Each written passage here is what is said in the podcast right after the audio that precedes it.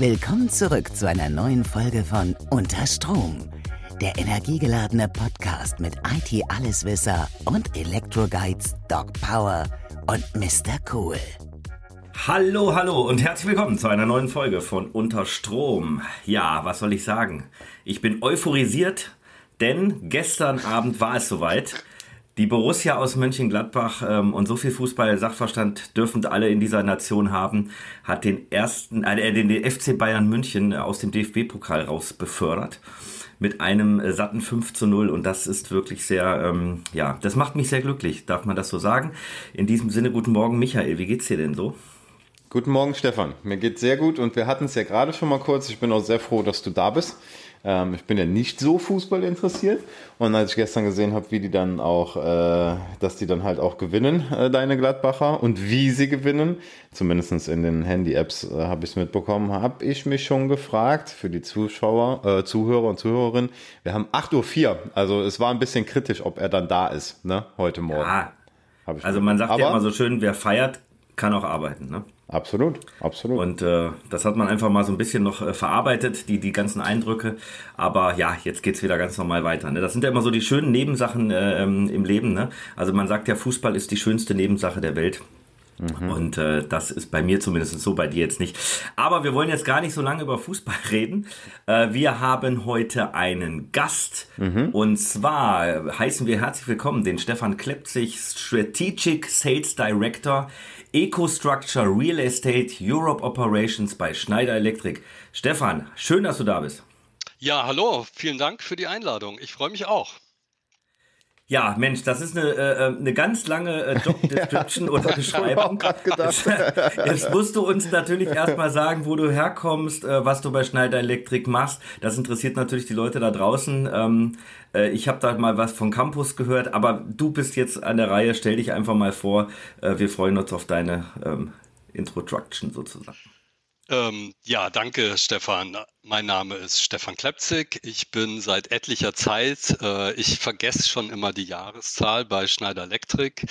Ich äh, komme ursprünglich aus einer Sparte, die sich Gebäudeautomation nennt. Das mache ich tatsächlich schon seit 1989. Ähm, äh, dementsprechend, ihr seht es an meinem weißen Bart, dass ich schon ein paar Jährchen äh, auf dem Buckel habe. Die Hörer sehen es nicht, aber ähm, ich habe äh, ja mehr als äh, zwei Jahrzehnte bei großen amerikanischen Firmen verbracht äh, im Umfeld Gebäudeautomation zur Zeit, wo es die großen Rechner gab. Das heißt, ich habe große Gebäudeautomationssysteme A in Betrieb genommen. Äh, später verkauft, äh, bin dann in den Vertrieb. Äh, ich war auch mal im IT-Bereich, Ihr werdet das vielleicht noch kennen. Ich habe tatsächlich große Token-Ring-Netzwerke mit AS400 äh, noch verkauft.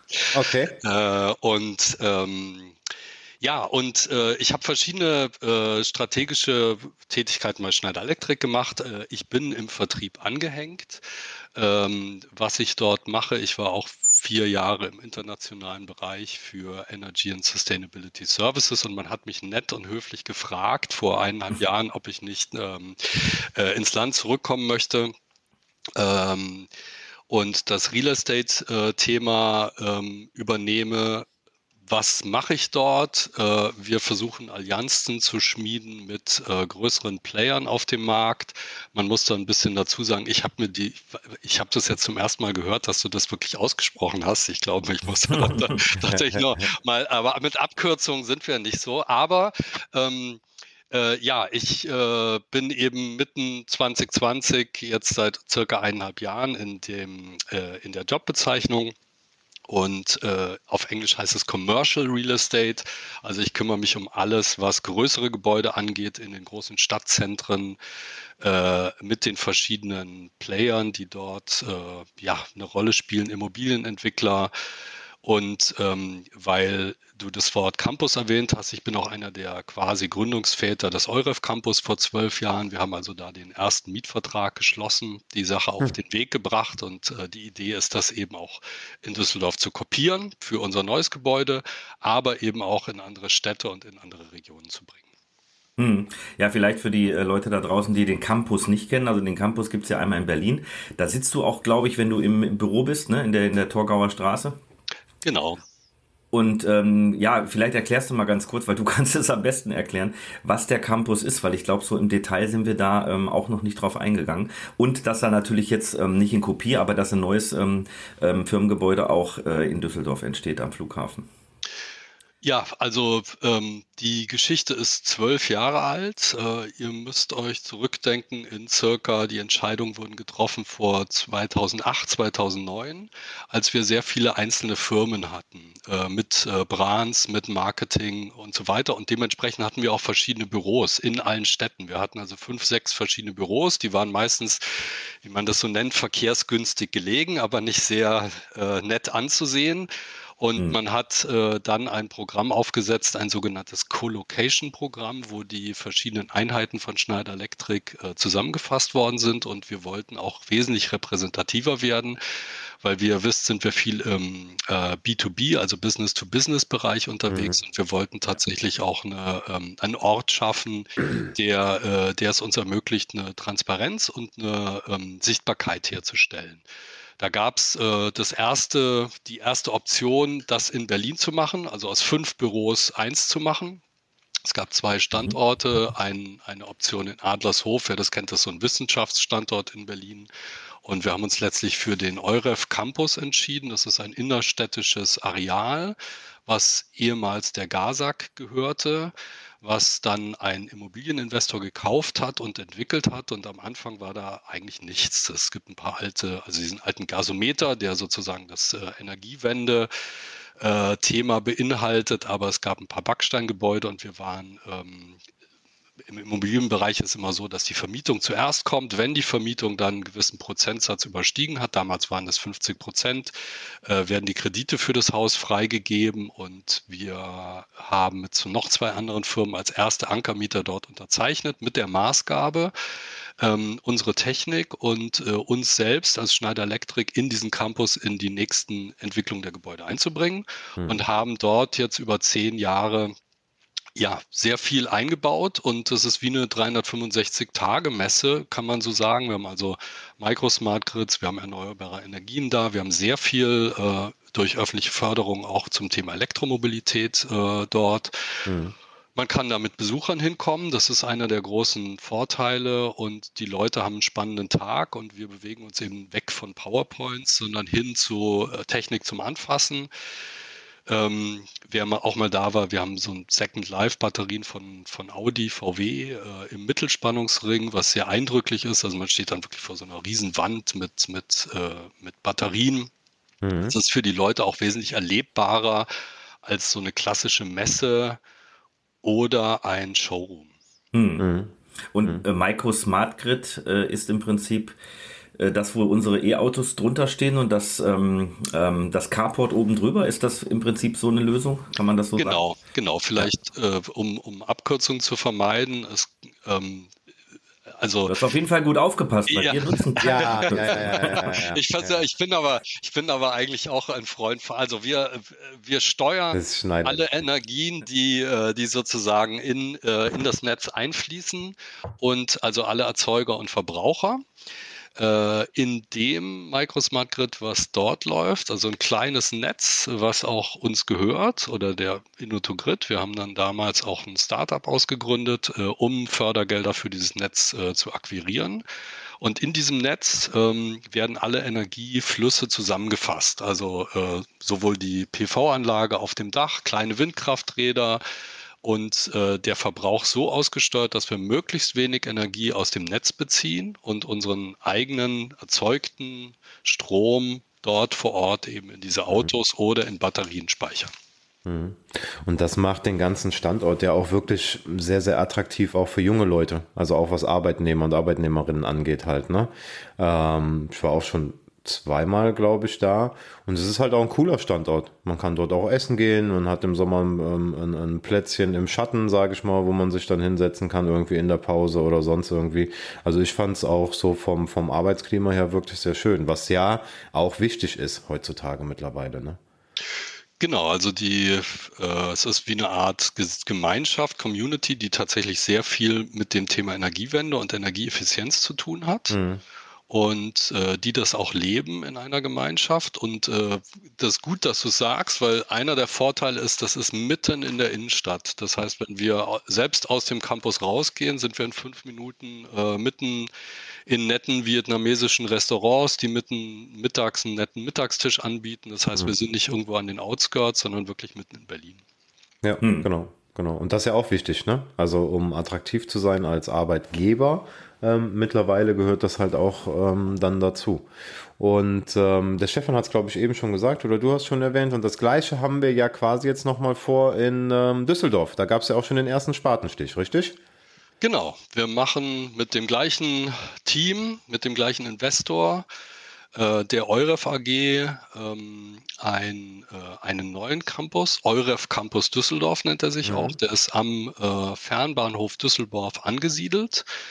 Und ähm, ja, wir machen das Gleiche mit dem Unterschied, dass wir hoffentlich nicht zehn Jahre Bauzeit haben, sondern ähm, wir machen das Gleiche als ein Gebäude. Das heißt, es wird in zwei Bauabschnitten ähm, errichtet und es wird, äh, wird ein geschlossenes Gebäude sein mit, einer, äh, mit einem sehr großen begrünten Innenhof, mit einer äh, Dachfläche, aber aus Glas.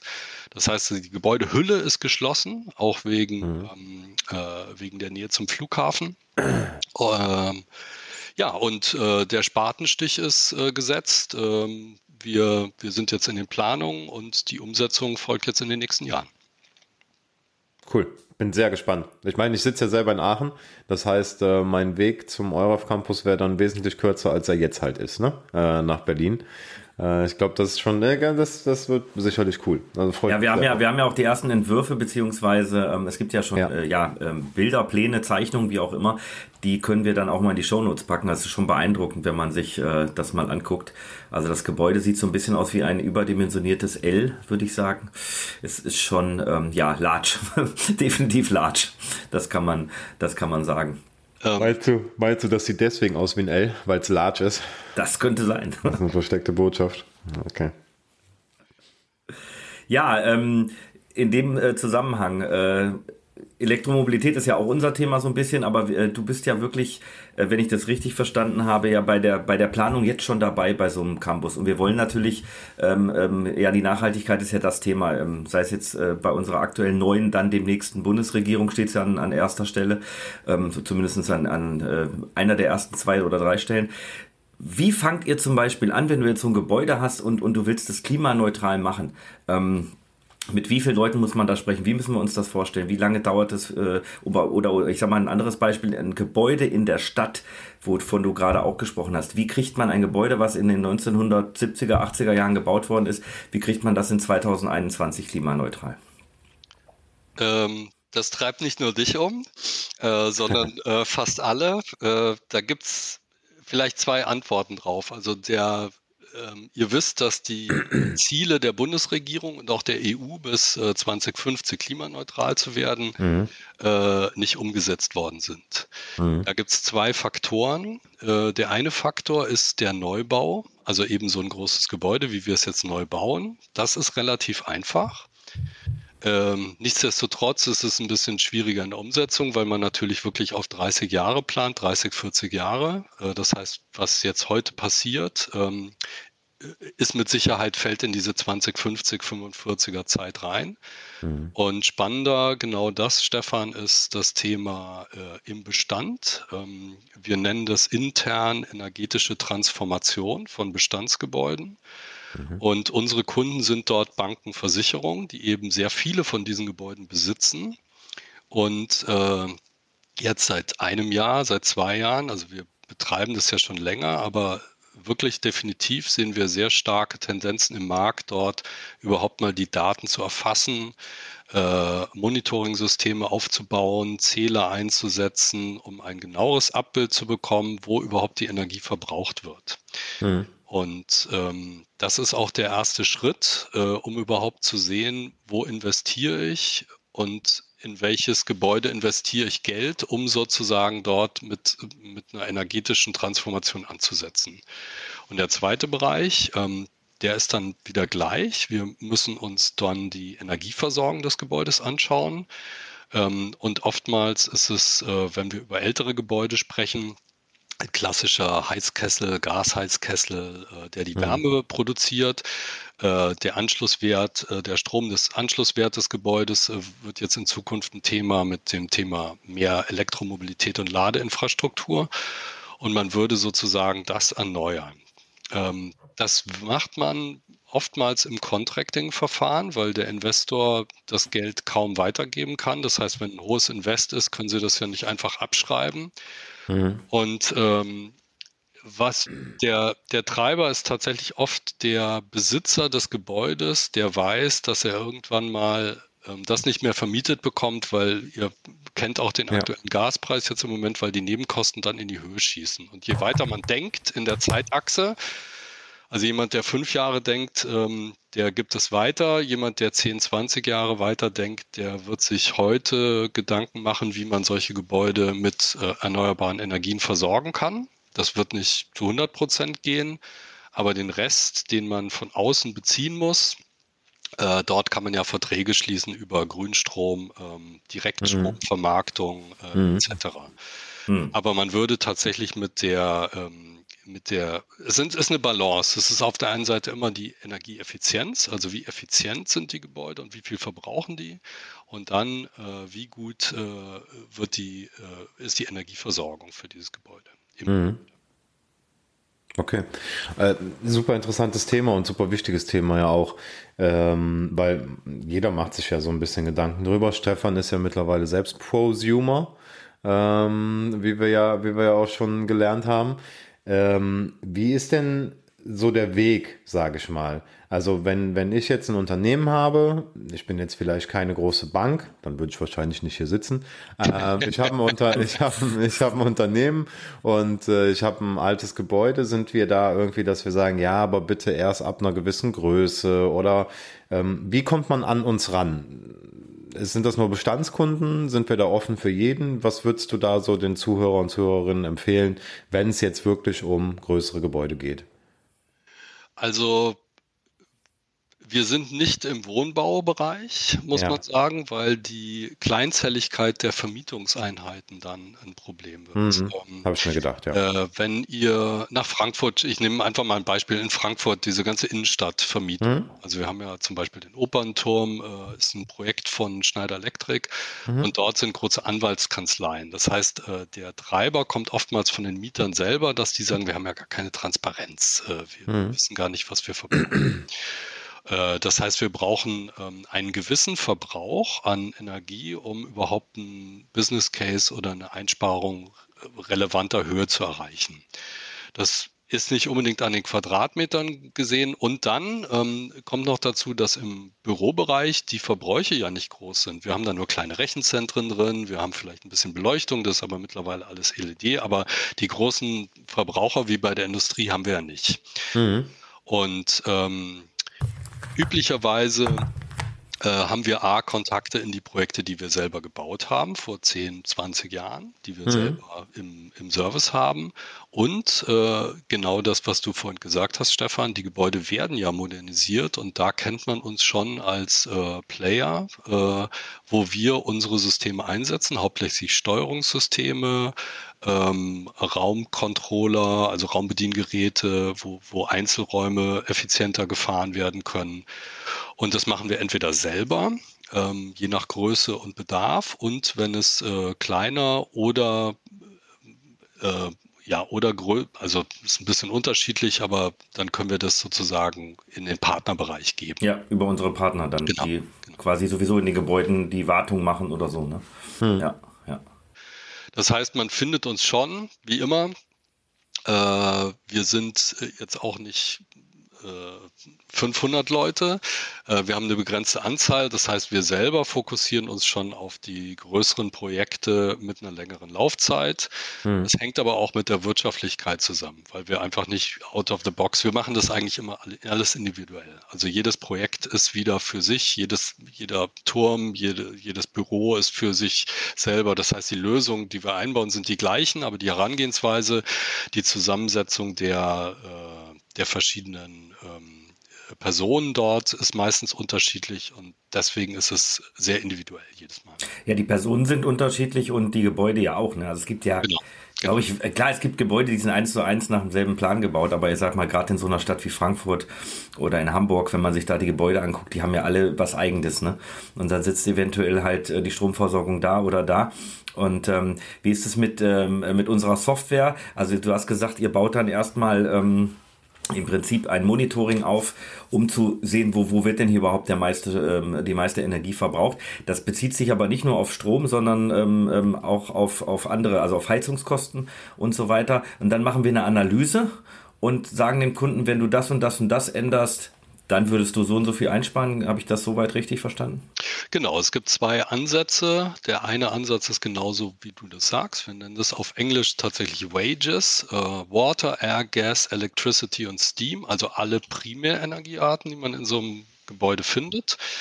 Ähm, wir schauen uns das Gebäude an. Ähm, gerne ab der Größe, wo es eine Gebäudeleittechnik gibt, das heißt ein System, was, äh, wo die ganzen Sachen aufgeschaltet sind, wo mhm. Störmeldungen mhm. auflaufen, wo die Regelalgorithmen auflaufen. Und dann gibt es zwei verschiedene Möglichkeiten. Also entweder wir machen ein klassisches Energieaudit, äh, kommen mit Einsparvorschlägen und sagen, das wäre günstig, das neu zu machen. Und seit circa zwei Jahren, das kennt ihr auch, arbeiten wir mit unserer sogenannten äh, Advisor-Ebene, also mit einer mhm. Software-Ebene mit künstlicher Intelligenz, äh, wo wir ein Produkt haben, nennt sich Building Advisor, wo wir einen digitalen Zwilling wir ziehen die Daten aus der vorhandenen Gebäudeleittechnik, bilden einen digitalen Zwilling der Anlagentechnik und können ähm, erstmal die Anlagentechnik so, wie sie dort ist, äh, äh, optimieren ohne, ähm, ohne jetzt was neu zu bauen.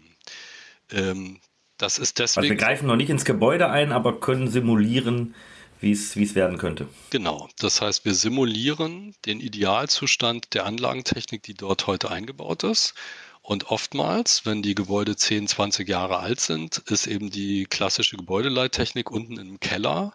Keiner kennt mehr das Passwort. Äh, alles ist auf Hand gestellt. und mit den äh, einfachsten Maßnahmen äh, bekommen wir sehr schnell äh, ein relativ hohes Maß an Einsparung. Cool. Also mit so einem einfachen Passwortreset kann man eigentlich schon 10% Energie einsparen. Äh, mit, einem, mit, einem, guten Hausmeister, ja, äh, da noch ja. mehr. Aber äh, ihr kennt es, ja. Also man hat irgendeinen Betreiber, es ist zu kalt, jemand beschwert sich, dann wird die Anlage auf Hand gestellt und ihr vergesst es. Also, ja, ja, klar. ja, ja. ja natürlich. Ja. Krass. Ja, da fällt mir auch das Video ein, was wir mal vor, ähm, ist auch schon zwei, drei Jahre her, ähm, äh, I'm just a Facility Manager. Das, das müssen wir euch mal in die Shownotes packen, liebe äh, ja. Leute da draußen. Das ist so witzig ja. gemacht, wo man einfach sagt, der drückt nur einen Knopf, dadurch geht die Klimaanlage an, dadurch wird ein Vertrag unterzeichnet, wo ähm, es um ganz viel ähm, ja, ähm, Energieumstellung ähm, geht und äh, dann hat so ein, ja, ich kann es gar nicht so genau wiedergeben, dann ist ein kleines Mädchen in, ähm, äh, genau, es, es geht darum, einen Satelliten irgendwie ins All zu schicken, genau. Und wenn er nicht die Klimaanlage angeschaltet hätte, wäre dem Unterzeichner zu warm geworden und deswegen hat er nicht oder hätte ja, er nicht genau, unterzeichnet. Ja, genau. Und dann später gibt's dann Internet irgendwo in Südaf äh, Südamerika. Peru, so ein kleines ja. Mädchen hat plötzlich Internet, dann äh, wird ein Lama gefilmt, also es ist, es ist schwierig zu erklären, aber es ist so witzig gemacht, dass wirklich diese Kleinigkeiten manchmal entscheiden. Ne?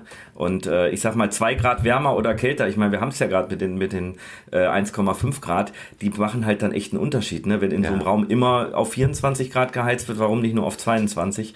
Ähm, und das sind die kleinen Dinge und die kann jeder zu Hause ja auch äh, nachvollziehen. Ne? Ja, genau. absolut. Absolut.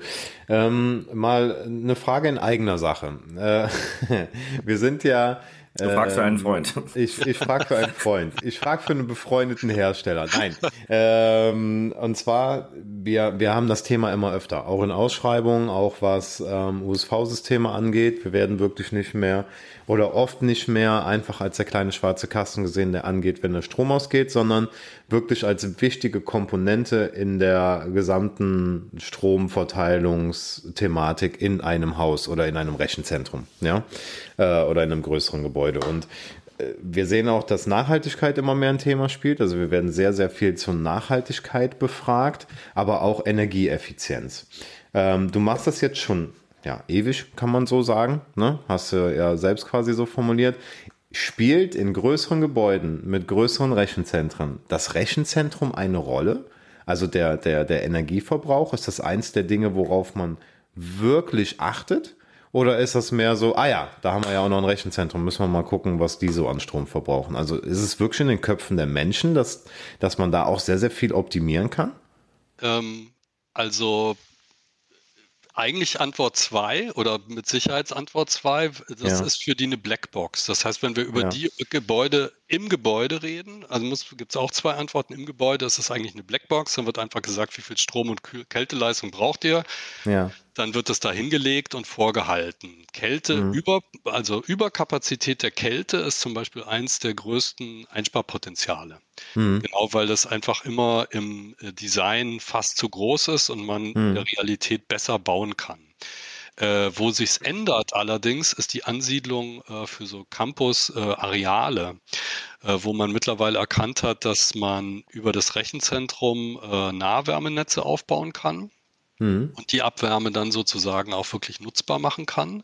Hm. Äh, das muss dann vertraglich geregelt werden. Da ist das Vertragswerk äh, ein größeres. Wir haben auch im Moment, äh, wir haben das, ähm, äh, wir haben das angefangen, jetzt zusammen mit Innotogrid, die dort die Projektleitung machen, genau so einen Vertrag mit einem, äh, ja, mit einem Investor, äh, Immobilienentwickler in ähm, Berliner, der in Frankfurt so ein Areal entwickelt. Und äh, da ist genau die Idee, ein Rechenzentrum anzusiedeln. Mhm um die Abwärme in ein Nahwärmenetz äh, zu stecken und dann sozusagen, wenn man die Bilanzkreise innerhalb des Campus hätte, äh, klimaneutrale Wärme anzubieten. Cool. Sehr cool. Ja, weil ja, ich hatte es jetzt vor kurzem, ja, Besprechung, ähm, Ausbau, ähm, Serverraum, Rechenzentrum, wie auch immer man es nennen möchte. Äh, zwölf Racks sollen dorthin, ja, das ist so die, die, die, der Endausbau dann auch, mehr passt dort nicht hin. Aber erstmal werden nur zwei belegt. Und die Klimaanlagen, die dort dann verbaut werden, werden so überdimensioniert, dass man rein theoretisch einen Heizlüfter reinstellen müsste, damit die Klimaanlagen überhaupt angehen. Ja, also genau. damit die überhaupt dann, überhaupt dann anspringen, beziehungsweise nicht immer in diesem Standby-Modus an, aus, an, aus. Dafür sind diese Geräte nicht ausgelegt. Ja, und äh, deswegen frage ich, aber schön zu hören, dass das ähm, auch da Einzug nimmt, weil es ist ja immer, die Schwierigkeit zu sagen, ja, ich habe jetzt nur zwei Racks belegt, ich weiß aber in zwei Jahren wird es anders aussehen und ich möchte jetzt nicht Klimaanlagen für zwar weniger Geld kaufen, die ich aber in zwei Jahren austauschen muss, obwohl die Geräte 10, 15 Jahre laufen könnten. Ne? Also diesen Zwiespalt also, konnte man beim Kunden im Gesicht sehen während des, äh, während des Meetings tatsächlich. Also, also live da das sind ja, ja, das ist auch ein perfektes Beispiel. Ich kenne das noch aus diesen klassischen Energieaudits, dass die Leute ja. sich eine Kälte, also da wurde ein Kältebedarf angemeldet, mhm. dann wird die Kältemaschine gekauft, sagen wir mal 400.000 Euro, mhm. und die wird in einem komplett uneffizienten Bereich gefahren. Das heißt, mhm. die taktet äh, ständig ein und aus. Äh, die, mhm. die, wir wissen, die ist in einem Jahr eigentlich Schrott.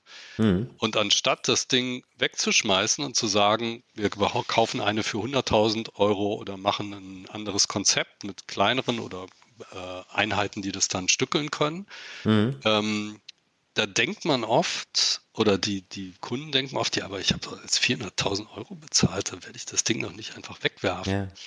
Ähm, aber das ist genau die falsche, energetisch ist genau die falsche äh, Herangehensweise, weil ähm, äh, tatsächlich das sich unter zwei Jahren rechnet, ein neues System einzubauen, mit den 400.000 Euro Falschinvest. Mhm. Und das ist genau das, was du sagst. Wir fahren ja auch die ganzen Komponenten in die, ähm, äh, in den, in den nicht effizienten Bereich und machen die auch kaputt darüber. Ja. Wesentlich schneller gehen die kaputt.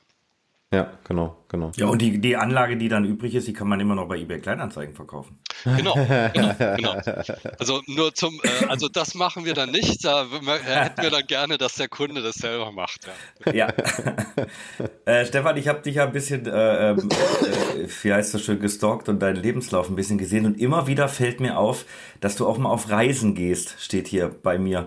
Ähm, holst du dir da auch neue Eindrücke, was, was weltweit so passiert? Oder, oder ist ja mal die, die erste Frage vielleicht noch vorher, weil ähm, du vorhin auch sagtest, du warst ja gar nicht äh, äh, bis 2020 bei uns. Wo warst du denn eigentlich, in welchem Land? Würde mich nochmal interessieren. Und ähm, auf deinen Reisen guckt man sich dann auch aus einer anderen Sicht Gebäude an oder, oder wie ist das? Erklär mal ein bisschen. Ähm, mal ein bisschen.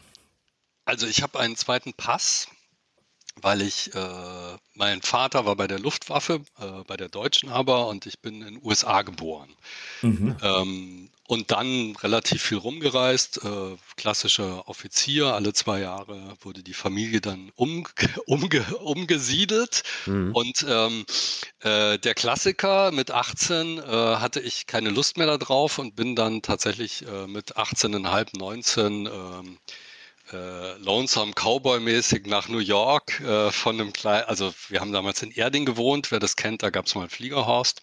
Mhm. Äh, und äh, von da, da aus. Jetzt eine Therme. Das weiß ich, ich weiß, genau. Den Fliegerhorst gibt ja. es jetzt nicht mehr, aber ich, ich habe hab da gewohnt, wusste, genau, also äh, genau, äh, den gibt es auch, den Brombach, äh, genau, und, und ähm, äh, damals gab es auch den großen Flughafen noch nicht, also den Münchner Flughafen und nicht, da war mhm. tatsächlich Moor. Und naja, auf alle Fälle habe ich dann meine Koffer gepackt und mein Glück gesucht und bin dann nach äh, New York und äh, Los Angeles äh, für eineinhalb Jahre und bin dann nach äh, Berlin und da bin ich jetzt seit 89. Ich bin klassischer zugezogener Berliner, mhm. jetzt seit etlichen Jahren und äh, die Reisen, auf die du äh, mich ansprichst, ich krieg immer mhm. ab und zu ähm, genug von der Arbeit. Das heißt, ich brauche das äh, um, also alle sieben, acht Jahre denke ich mir, ich muss dem ganzen Wahnsinn mal entfliehen und mache dann meistens Sachen, die gar nichts mit Arbeit zu tun haben. Das heißt, ich äh, war einmal lange segeln, äh, halb über den Atlantik. Äh, cool, ja. Äh, und ähm, das letzte Mal hatte ich eine Auszeit vom halben Jahr und war, ich gehe Skitouren und war lange. Ich war wirklich zweieinhalb Monate in den Alpen. Also mhm. wirklich im Winter. Ähm, äh, ich war auf bestimmt 20, 4000 mit Skiern oben und fahre dann da runter, genau. Und da habe ich dann wenig mit Gebäuden zu tun, sondern das ist eigentlich das Gegenprogramm und dann komme ich sozusagen fresh wieder zurück mhm. ähm, und äh, freue mich dann wieder auf äh, Besprechungsräume und Kunden. Ja, aber wenn du die Natur dann so intensiv erlebst, kann ich mir vorstellen, dass das ja in dir selber auch was auslöst, wo man dann sagt, hey, es ist auch, ähm, also mein Job ist ja so wichtig, dass ich diese, ähm, diese ähm, Erde weiter, äh, wir sind ja dafür zuständig, auch diese Erde weiter zu erhalten, das wollte ich damit sagen. Und wenn du dann die Natur so siehst und, und auch die, die Gletscher, ne, man weiß ja, was da aktuell passiert, es ist ja umso cooler irgendwie, wenn man dann nochmal äh, vielleicht auch diesen äh, Blick mal auf die Dinge hat. Ne? Genau, also die Gletscher werden wir erleben, dass es da äh, sehr wenige noch geben wird. Und ähm, das ist auch tatsächlich ein Thema, was ein bisschen zwiespältig ist, muss man auch sagen, dass diese innerstädtische Zubauung, äh, wir, also mit dem internationalen Job war ich zum Beispiel auch mit Malaysia und Singapur. Äh, ich bin immer noch der Meinung, dass wir sehr moderat, äh, moderate Städte haben mit einem sehr hohen Lebensqualitätsansatz. Äh, mhm. Und die Entwicklung geht auch dorthin. Nicht alle, also es wird jetzt nicht mehr alles zubetoniert. Also man, es gibt ja die Tendenzen wie Kopenhagen oder größere Stadtentwicklung, dass man sagt, äh, Städte sind dann lebenswert, wenn, äh, wenn die Kinder auf der Straße spielen, wenn Leute zu Fuß äh, Plätze haben, wo sie sich begegnen mhm. können. Und mhm. man geht ja weg von dieser klassischen 70er Jahre autogerechten Stadt. Und das finde ich auch sehr spannend, dort mitzuwirken. Äh, jetzt äh, klar im energetischen Feld, also was, was betrifft die Energie, aber das hat ja auch immer einen städtebaulichen Ansatz. Mhm. Mhm. Und deine, deine Auszeiten, die finde ich, ähm, finde ich sehr cool, weil äh, ich glaube, das macht halt auch einfach Sinn, um dann nochmal Kraft zu tanken und neu dann an die Sache ranzugehen. Äh, Respekt, also wirklich Respekt, dass du das dann halt auch machst. Ich glaube, viele Leute denken darüber nach oder sagen, ah, eigentlich müsste ich und tun es halt einfach nicht. Finde ich, finde ich äh, sehr, sehr cool. Und ähm, das mit den Städten, was du gesagt hast, und den Stadtentwicklungen, ich habe es jetzt nochmal im Bericht gesehen, ähm, dass auch wirklich dagegen vorgegangen wird, dass so viel Fläche versiegelt wird. Ja, also in NRW war es wohl ein großes Problem in den letzten Jahren, Jahrzehnten, ähm, dass viel zu viele Bauvorhaben freigegeben worden sind, die dann ähm, Flächen dann versiegelt haben, also im Sinne von Beton, ja, ja. neue, neue Industriegebäude, ähm, Industriegebiete und so weiter, die dann aber noch nicht mal voll besetzt sind. Ja, die sind dann teilweise leer, die finden teilweise keine Mieter oder sonst was, weil dann irgendjemand dort bauen wollte, ähm, wird dann dort bebaut und dann wieder mal ein Stück von unserer Erde versiegelt, wo das Wasser dann nicht ablaufen kann und und und. Also Riesenthema, das ähm, dem sich hoffentlich dann auch mal ein bisschen mehr angenommen wird, weil in dem Bericht war es erschreckend zu sehen, äh, wie die, wie die äh, Reaktionen der Politik darauf waren. Muss ich also ganz ich, ehrlich sagen. Genau, ich schicke euch mal einen äh, Link. Es gibt ähm, da sehr, also eine, eine Fülle von interessanten Leuten, die auf der Welt sind und das voranbringen. Es gibt eine tolle ja. Frau, die dieses Prinzip der Schwammstätte entwickelt hat, mhm. äh, wo die Dächer, ähm, diese Grü Begrünung der, der Dächer eben genau dem entgegenwirkt, der Versiegelung mhm. auf der Fläche. Mhm. Und äh, das Zweite ist, was wir jetzt auch alle erleben, also in Berlin jetzt auch, äh, ist jetzt gerade, wo ich wohne, auch äh, die Verdichtung des Raums und eben zu Lasten des Automobils. Also dass man mhm. wirklich sagt, man will das nicht mehr so haben. Und da ist die Diskussion immer so, wenn man mit Leuten spricht und sagt, willst du das nächstes Jahr, willst du es in fünf Jahren und in zehn Jahren und in 20 Jahren? Und je länger die Zeitperspektive wird, äh, desto klarer wird es, man muss auf öffentlichen Nahverkehr setzen, äh, die Leute mhm. müssen irgendwie wieder näher an der Arbeit ähm, äh, wohnen. Äh, es muss so sein, dass man sich auf der Straße bewegen kann. Und ähm, dann muss man eben rückbauen. Das ist tatsächlich so, dass es so ein Verteilungskampf ist im Moment. Also ihr habt das mhm. mitbekommen mit diesen Pop-up-Radwegen in Berlin. Absolut. Wo, ja. äh, wo jetzt viel, viel mehr Leute Fahrrad fahren. Äh, und das wird kommen, das wird auch bleiben und das geht natürlich zu Lasten des Automobils.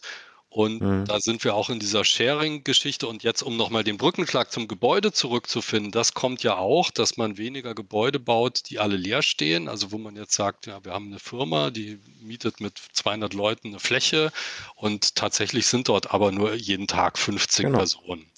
Genau. Dass man wirklich das viel mehr nutzt zur Begegnungsfläche. Das heißt, für Düsseldorf zum Beispiel ist auch die Planung wesentlich offener mit äh, anderen, also wir bauen keine Einzelbüros mehr, sondern wir bauen tatsächlich für Projekte, dass die Leute eher zusammenkommen, wenn sie zusammenarbeiten, projektbezogen mhm. und äh, darüber die Flächenverdichtung wieder besser wird. Und das heißt, wir brauchen eigentlich weniger Fläche äh, für die Anforderungen der Zukunft, weil die Leute werden mehr im Homeoffice sein, die sitzen jetzt nicht mehr 8 bis äh, 15 oder 8 bis 17 Uhr im Büro. Mhm. Genau. Ja. Ich habe das ähm, vor kurzem erst gesehen. Da war so die Geschichte des Automobils in Deutschland. Und ähm, es war ja genauso, wie du es beschrieben hast, ähm, in den 70ern dann, dass laut diesem Bericht, ich war nicht dabei, ähm, dass äh, die Städte dann einfach aufgemacht wurden für die Autos, ja, damit damit man halt überall mit dem Auto hinfahren konnte, weil wir wollten das als Gesellschaft. Wir wollten ja. als Gesellschaft am liebsten mit dem Auto in den Laden reinfahren und ähm, ich fände es gar nicht schlimm, wenn Innenstädte einfach komplett abgeriegelt wären, wenn dann dementsprechend der öffentliche Nahverkehr da ist. Ne?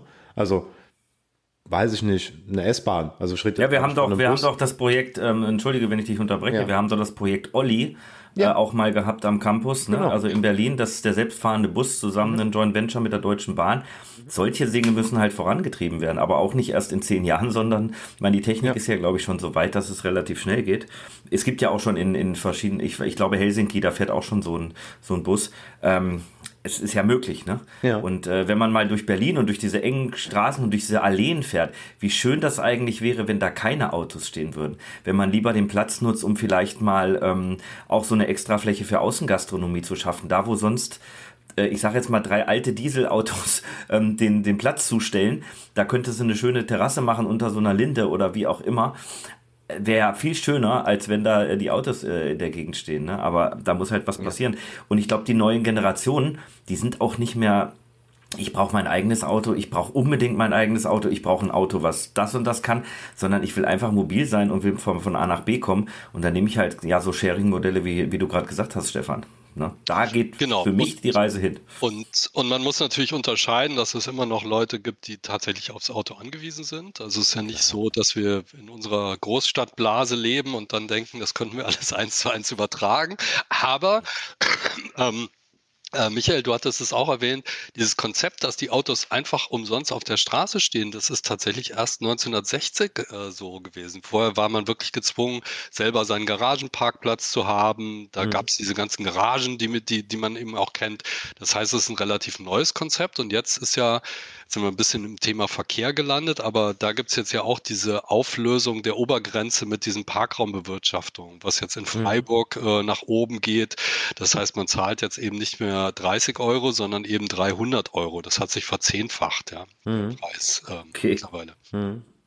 Ich finde es aber, äh, ja, ich meine, klar, viele Stimmen sagen immer, ja, dann schafft Alternativen, bevor ihr Verbote schafft. Ne? Also das, das ist auch klar, es muss an beidem gearbeitet werden. Aber ähm, ich glaube, gerade das Thema Auto in Deutschland ähm, ist wirklich eins, das wir halt angehen müssen äh, und dann vielleicht auch manchmal auf die härtere Tour, weil ich habe früher an der Tankstelle gearbeitet. Also an jedem, wirklich an jedem Feiertag, vor allen Dingen an jedem christlichen Feiertag, ich weiß nicht, ob es einen Zusammenhang hat, ähm, ja, da wurden erstmal die Autos gewaschen, ne? Also wir hatten dann hm. immer zwei Leute, die die Autos vorgewaschen haben. Wir hatten manchmal einen zweiten Dampfstrahler dastehen. Äh, das ist kein Scherz. Also an Weihnachten sollte man meinen, ja, nee, komm, da kommt vielleicht noch der ein oder andere tanken, weil er zur Oma fahren muss, die was weiter weg wohnt oder zur Mutter oder wie auch immer. Nee, nee, da wird erstmal Auto gewaschen. Ne? Also das war immer die Hölle. Das war so das, das Deutschen liebstes Kind, ne? sagt man ist ja. Es immer noch. Es gibt, es gibt jetzt den Bußgeld, ja. ähm, äh, die Bußgelderhöhung. Ja. Wenn man äh, dabei erwischt wird, wie man grundlos durch die Gegend fährt, dann muss man jetzt 150 Euro, glaube ich, bezahlen. Das gibt aber schon immer. Das, ja, aber ich möchte nur wissen, wer das dann ähm, feststellt. Derjenige kann ja sagen, ja, Moment mal, ich muss ähm, spazieren gehen. Also äh, das äh, oder gut, komm, einen hauen wir noch raus. hauen wir noch mal äh, Geschwindigkeitsbegrenzung raus. Das ist ja auch noch ein Thema gewesen in den letzten paar Wochen. Da finde ich einen sehr interessanten Ansatz. Ähm, also 130 war ja im, äh, im Gespräch. Und äh, der Hajo Schumacher ist auch ein, ein, Journalist, der hat dann jetzt neulich im Podcast mal gesagt, äh, was wäre denn, wenn man einfach den Elektroautos keine Geschwindigkeitsbegrenzung ja, gibt und nur den, den Diesel und den ähm, Benzinern. Ne? Das ist halt auch mal so ein Ansatz. Warum, warum denkt man nicht mal drüber nach? Die Politik denkt halt nicht drüber nach. Wir, wir dürfen auch nicht politisch werden, das haben wir am Anfang schon gesagt. Vollkommen egal. Ich wollte noch mal hier ähm, 130, ähm, also ich fahre mit meinem E-Auto gerne 130, da ist man auch entspannter unterwegs. Aber wie gesagt, ähm, es wird sich, wird sich noch einiges tun in dem Bereich. Ja, ja, ja. Aber jetzt noch mal ganz zum Schluss, ähm, bevor wir den Stefan äh, so nach und nach äh, wieder arbeiten lassen. Ähm, ich habe noch eine Frage zur Gitarre. Äh, du hast vorhin gesagt, USA hat das was mit der Gitarre zu tun. Äh, spielst du selber, spielst du in der Band oder oder ähm, Genau, ich hatte Schneider Elektrik Konzert. Äh, das weiß ich nicht, aber ich, äh, ja, ich spiele in der Band nicht, äh, ja, schon länger. Äh, das heißt, ich hatte auch mal eine relativ erfolgreiche, das ist dann der Klassiker gewesen, dass wir uns äh, getrennt haben, aber schon in den 90ern. Und äh, im Moment spiele ich mit zwei Freunden in der Band, genau, und habe ein Fable für alte, also sah es ja immer heißt, alle Männer sammeln was. Also ich bin weg von den Motoren und dem Fußball. Mhm. Ich sammle alte Gitarren, elektrische Gitarren und alte ähm, Röhrenverstärker. Ja, cool.